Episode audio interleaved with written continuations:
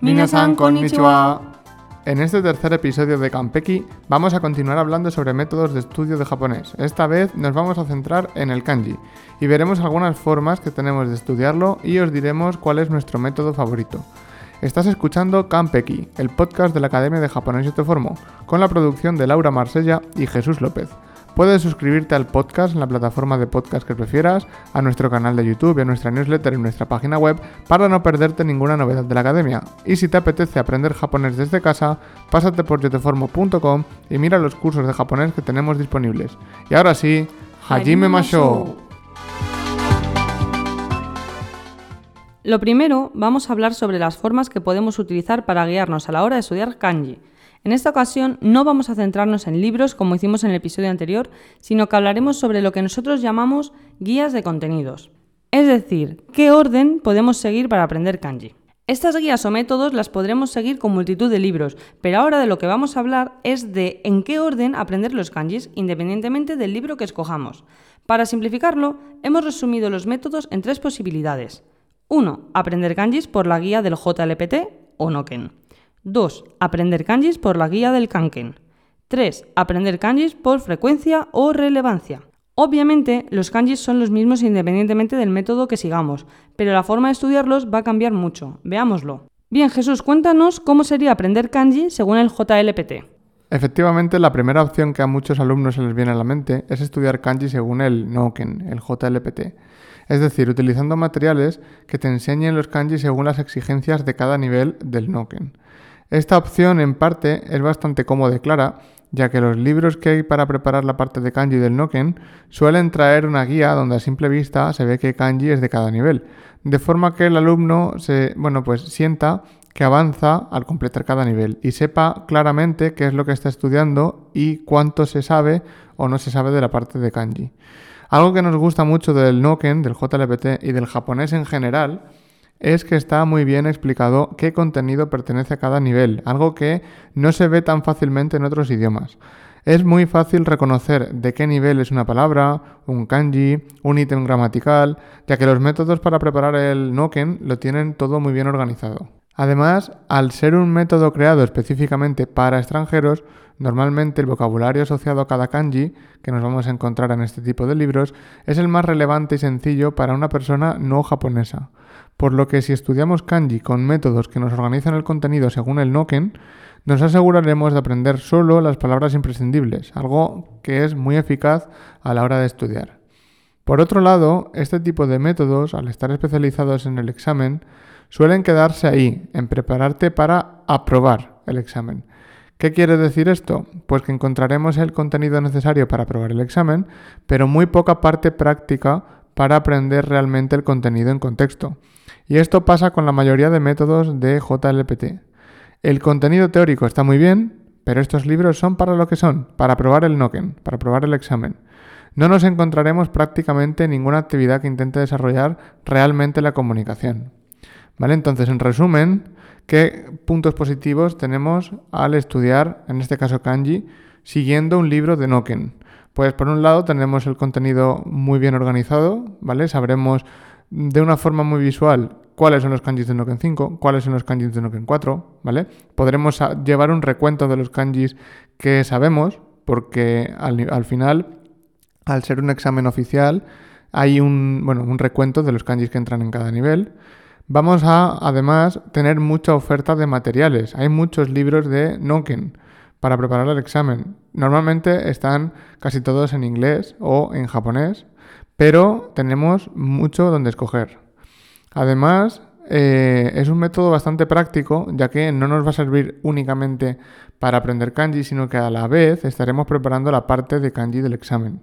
Y por último, lo que os comentaba al principio, tendremos metas claras para que los alumnos sientan que están progresando al estudiar, ¿vale? No es lo mismo estudiar sin ver una meta clara, un objetivo, parece que es algo interminable, que ver que ya no sabemos el contenido del Noken 5, que ya no sabemos el contenido del Noken 4 y así sucesivamente.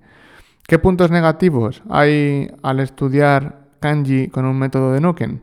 Pues lo principal es lo que decía antes, es un método muy poco comunicativo. No se suele tocar la parte práctica, no son libros que enfoquen al alumno a desenvolverse en la comunicación con el kanji, tanto leer como escribir, sino en memorizar. Generalmente, además, son materiales que están en inglés o en japonés, o en ambos, pero no suele haber prácticamente libros en español. Además, suelen ser libros un poco densos para estudiar, ¿vale? No, suelen ser libros a menos. Son libros, bueno, pues con un contenido bastante bueno, pero densos. Y por último, hay kanjis muy básicos que no se ven hasta un nivel bastante alto del Noken.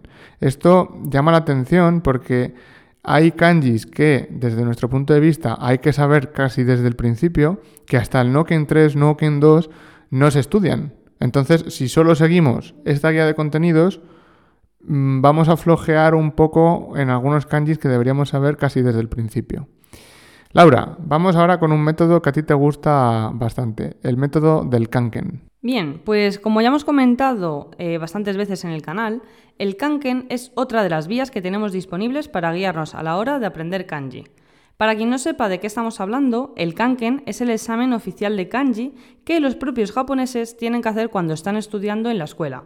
Es decir, es un examen de kanji ideado para japoneses, pero que se empezó a hacer también fuera de Japón, en un principio para japoneses que vivían en otro país, pero donde también se permitía la entrada a extranjeros que quisieran examinarse. Aunque eso sí, desde el COVID, al menos en España y a la fecha de 2022, no se han vuelto a hacer. Esperamos que vuelvan porque algunos de nosotros le echamos de menos estos exámenes. Bien, para preparar este examen hay multitud de materiales, al igual que ocurre con el NOKEN. Por un lado tenemos los materiales oficiales para preparar el examen y por otro tenemos materiales de otras editoriales. En definitiva, materiales organizados por niveles de Kanken para probar el examen de Kanken. Por cierto, en el examen de kanji hay 10 niveles, donde el nivel 10 es el más básico, el más fácil, y el 1 es el más alto, el más difícil. Además de los libros, hay muchas aplicaciones para preparar el examen y practicar el kanji. Incluso hay juegos de Nintendo DS, por lo que material para estudiar no nos va a faltar. ¿Qué ocurre con esta forma de estudiar kanji? Pues que, como decíamos al principio, es un método de evaluar el conocimiento de kanji para los japoneses, es decir, si estudiamos por la vía Kanken, nos vamos a enfrentar con un vocabulario bastante complicado y con frecuencia, sobre todo al principio, no entenderemos ni los enunciados de los ejercicios, ni las frases de ejemplo, ni el propio libro en sí. Así que es bastante complicado. Y la razón es muy simple. Los kanjis más básicos son los del nivel Kanken 10. Y cuando un alumno estudia los kanjis de ese nivel, normalmente está en un nivel principiante de japonés general, es decir, no habrá estudiado todavía las formas verbales, el lenguaje coloquial, el keigo, y la mayor parte del vocabulario que se encuentre será vocabulario nuevo, por lo que tendrá que utilizar un diccionario constantemente. Básicamente es estudiar kanji en un modo difícil, o como dirían algunos de mis alumnos, en modo hardcore. No porque el examen sea difícil, sino porque es un método ideado para niños japoneses, quienes ya saben hablar en japonés, entienden el lenguaje coloquial y la mayoría de palabras que aparecen en los libros ya las conocían previamente. A nosotros, la verdad es que la vía Kanken nos gusta bastante, pero aprender kanjis y vocabulario que no has visto nunca, sobre todo en los primeros niveles, es bastante duro. Por ello, quizás es algo que podríamos aprovechar una vez tengamos cierto nivel de japonés, incluso tras haber estudiado los kanjis del nivel del kanken que corresponda, ya que en el kanken nos vamos a encontrar muchísimas palabras nuevas que no vamos a ver en ningún otro libro. Es decir, por ejemplo, si tienes un nivel aproximado de kanjis del kanken 9, podrías aprender los kanjis del Kanken 10, aunque ya te los sepas, utilizando un libro del Kanken para así aprender muchísimas más palabras, frases y leer kanjis en su contexto. Así que no sintáis que es perder el tiempo usar un libro de menos nivel, ya que aprenderéis mucho igualmente. Además, un punto muy a favor es que este material, el del Kanken, está preparado para que realmente aprendas a escribir en kanji, cosa que otros libros de japonés carecen. Por ejemplo, en el libro mismamente de Marugoto, eh, no vienen ejercicios para escribir kanji, sino solamente para leer, y viene solo un ejercicio por cada tema. Así que lo bueno del kanken es que sí aprenderás realmente a escribir kanji, serás un máquina de los kanjis. Tendremos multitud de ejercicios donde realmente nos harán escribir en kanji. Te preguntarán el orden de trazos de cada kanji, los radicales, las lecturas. A ver, es un poco duro, sí, pero te ayudará a perfeccionar tu nivel de kanji, por lo que si quieres mejorar esta habilidad, te recomendamos que le eches un vistazo a los libros oficiales de Kanken y aunque haya kanjis que ya hayas estudiado, ten por seguro que aprenderás muchísimas palabras y a que no se te olviden estos kanjis que tanto se te resisten.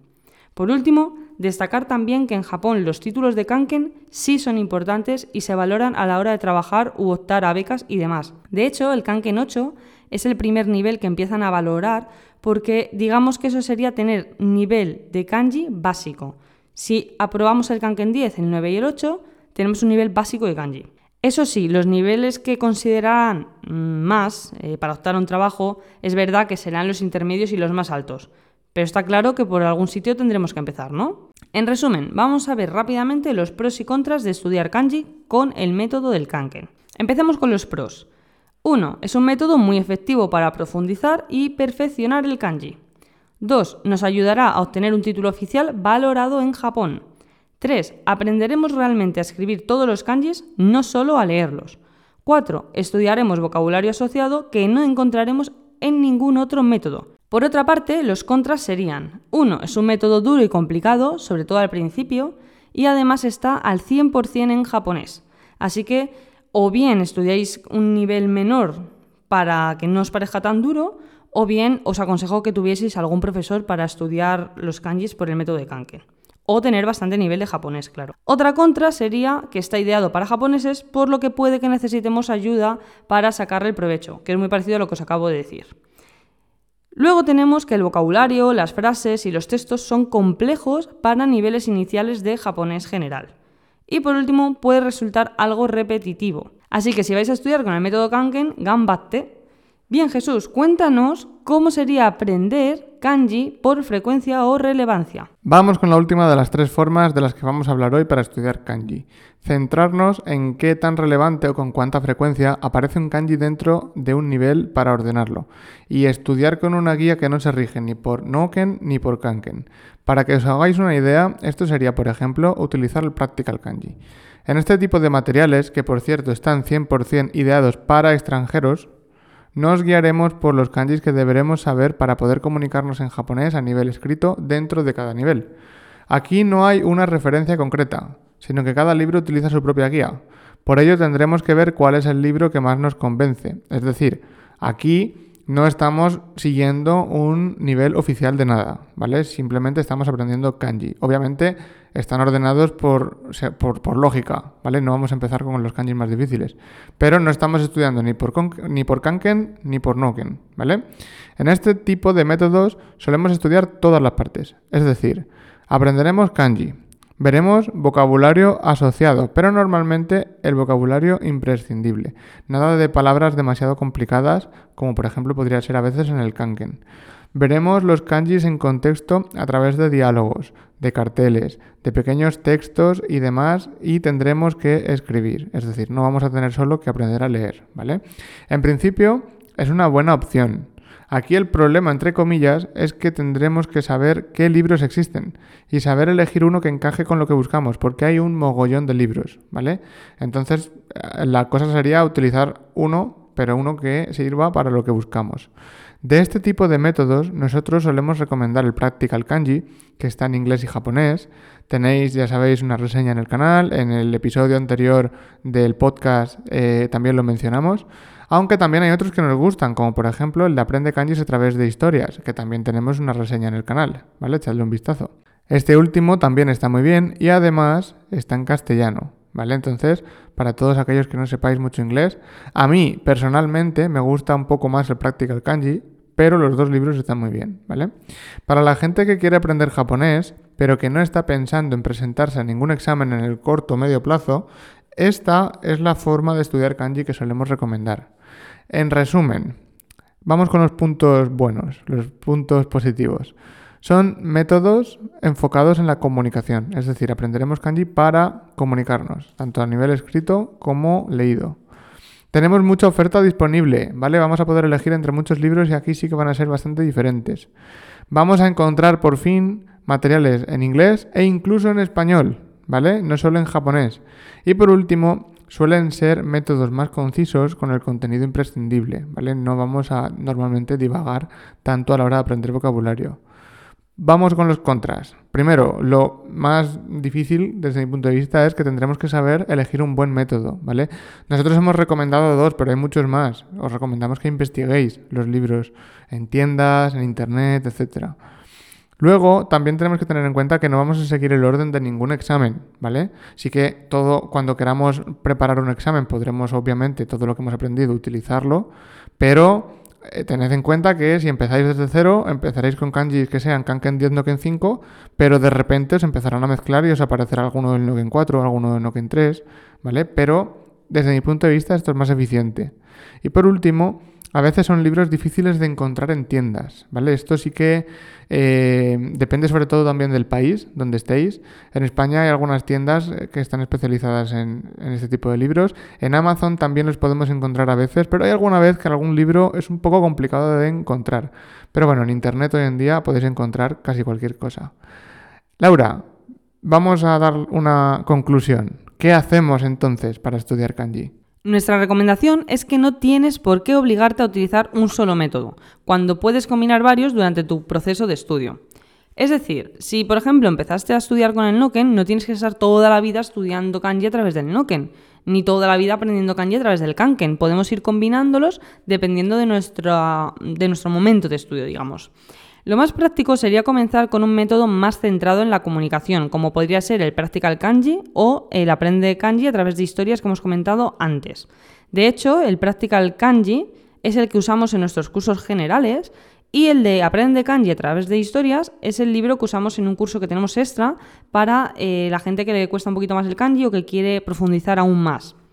Una vez consigas cierto nivel de japonés, no solo de kanji, y te veas con más confianza, podrías repasar los kanji que ya has visto con los materiales del kanken. Y no pienses que estás repitiendo lo que has hecho hasta ahora por dos motivos. Uno, seguro que muchos kanji se te han olvidado sobre la marcha y de esta forma les darás un repaso, porque lo que es habitual es que sepamos leerlos y no escribirlos. Desde esta forma repasarías sobre todo el cómo se escriben.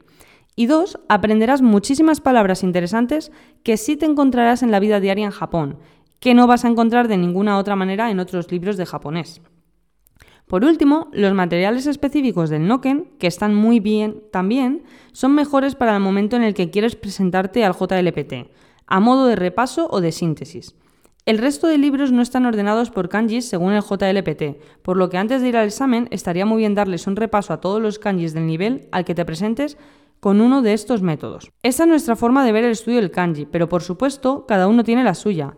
Si tienes cualquier idea o quieres compartir tu forma de estudiar con los demás, puedes dejar un comentario en el vídeo del canal de YouTube o en el artículo del blog.